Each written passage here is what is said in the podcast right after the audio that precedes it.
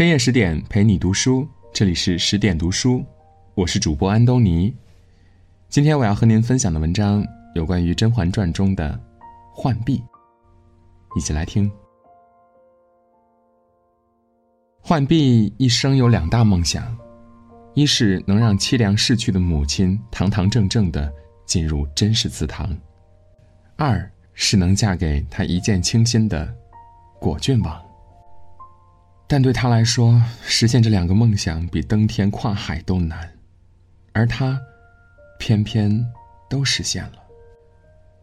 其中最重要的一点，是因为他性格里的隐忍。有句话说：“学会隐忍是一个人成熟的标志。隐而不发，并不是不发，而是积蓄力量，寻找机会。”自古以来，隐忍的男人都能成就大事，建立霸业。比如勾践卧薪尝胆两年，忍辱负重，麻痹了吴王，终获机会归国，韬光养晦，翻身吞吴。孙膑装疯卖傻，金蝉脱壳，终于设计报庞涓毁身辱质之仇。懂得隐忍，对男人建功立业都有如此大的威力，可想而知。知隐忍的女人，更能借此成就自己。在甄家，浣碧明面上是甄嬛的贴身丫鬟，其实她是甄父与罪臣之女的婚外私生女。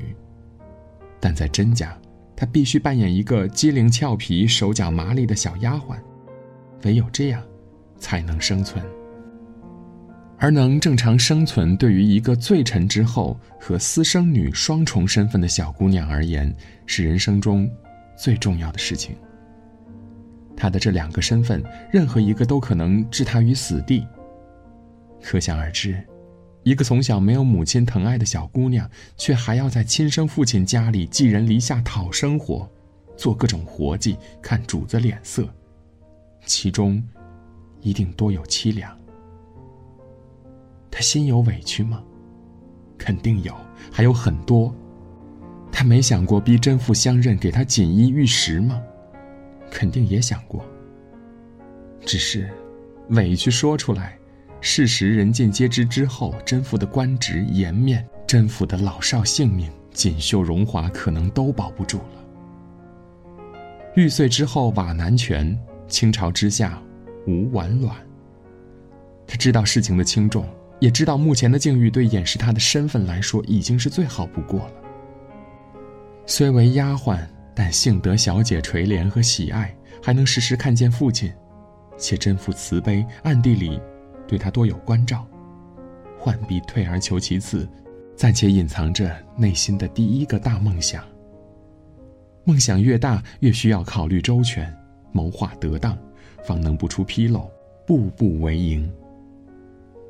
若不是甄嬛被选入宫中，浣碧要入宫当陪嫁丫鬟，两个女儿都将移入宫门深似海，甄父断不会轻易告知甄嬛真相。而心本善良、识大体、有谋略的甄嬛，自此对浣碧愈加照拂。浣碧的数十年委屈和隐忍，保全了甄父、甄府，更保全了自己。知隐忍。是对浣碧人生初始的淬炼，小小年纪便知此懂此，还能不着痕迹的做好，以后的路，还何愁不能攀至高峰呢？婉嫔封妃本是大喜事儿，但却因皇后设计，婉嫔误穿纯元皇后故衣，致使龙颜大怒。婉嫔不仅封妃梦断，还被禁足了碎玉轩。本对皇上的宠爱抱有无限遐想的婉嫔遭此一击，身心均受重创，万念俱灰，加之怀有身孕，一时气血上涌，晕了过去。此时婉嫔最需要的就是太医诊治，但院门深锁，护卫严守，别说出去请太医，就是传话给太医，都难上加难。宫中爬高踩低的奴才比比皆是。主子高升都呜呜泱泱的前来开油，主子失宠都紧赶慢赶的过来踩几脚。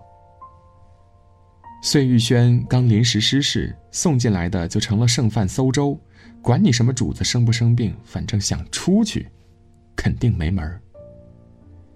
心直口快、忠心耿耿的刘珠，只知主子病重，忧心如焚，靠着一腔孤勇，扑身于侍卫刀锋，用一条性命才为主子拼了个惊动皇上，求来了太医诊治。是浣碧对主子不忠心吗？是他没有拼死的勇气吗？应该都不是。他只是得主子悉心调教，性格里冷静不冲动的念头占了上风。难道真没有别的法子可以想了吗？虽急需太医，但不差大家短时间的谋划相商。况且还有锦溪在，没有什么解决不了的难题。此前碎玉轩恩宠不断，肯定私藏了不少皇上的赏赐，也定是贵重之物。那帮侍卫即使得了皇后示意严防死守，但有钱能使鬼推磨，金钱的驱使定会为请来太医。打开一条路的。刘珠对主子一腔赤诚、护主心切，本应能得个好前程，但可惜一时莽撞冲动，早早的负了皇权。浣碧和刘珠同为贴身丫鬟，自有情同姐妹，但天生性格使然，外加自身境遇的不同，致使浣碧除了机灵，更比刘珠多了心机和长远的眼光。遇事儿当退则退，不盲目较劲儿，不莽撞冲动。凡成事者，必备此性。所以，得忍且要忍，得耐且要耐。再心不甘情不愿，现实也会逼我们做出最有利的选择。隐忍的女人从一开始就知道自己想要什么，并且目标坚定，绝不屈就。浣碧想要的，无非就是甄家的身份和果郡王的爱。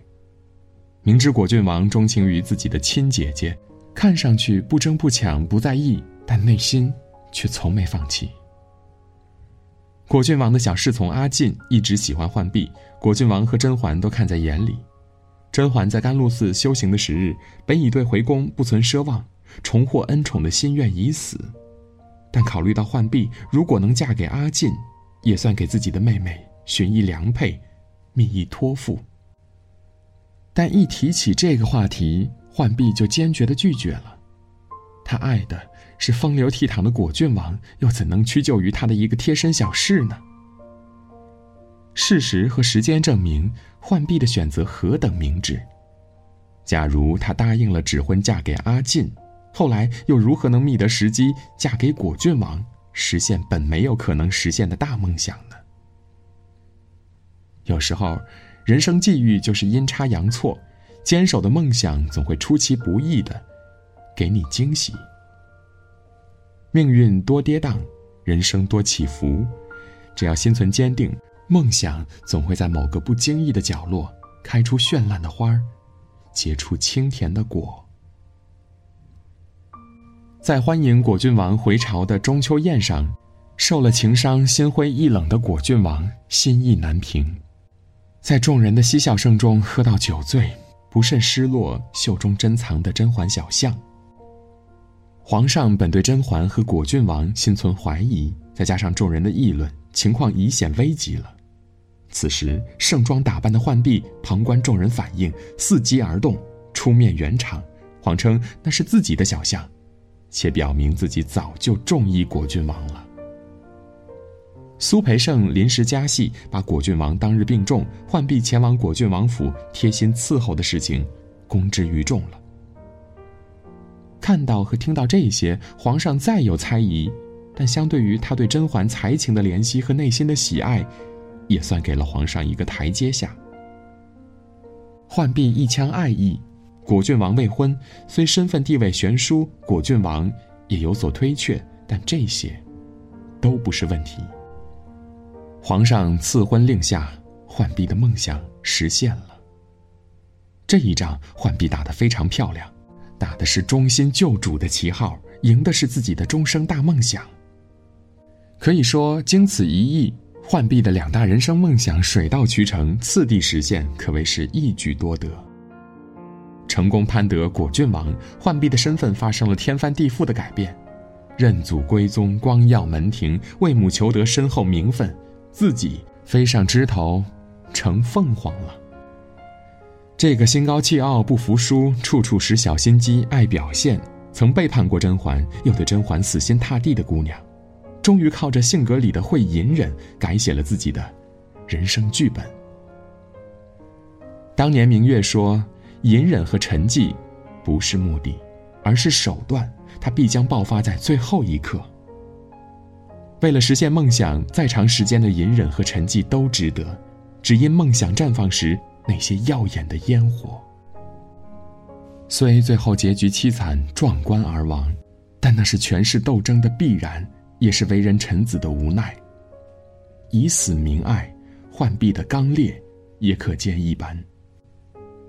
如果没有隐忍，浣碧的母亲也将如世间一粒尘埃，轻飘飘到无人知晓她曾经的存在。如果没有梦想，屈居人下的浣碧也将继续为人奴仆，不会实现人生质的飞跃。但戏如人生，人生如戏，福兮祸所伏，祸兮福所倚。如果不心存执念，嫁于果郡王，浣碧的人生也许会在甄嬛的庇佑下，如锦溪一般，岁月静好。更多美文，请继续关注十点读书，也欢迎把我们推荐给你的朋友和家人，一起在阅读里成为更好的自己。我是安东尼，我们明天见。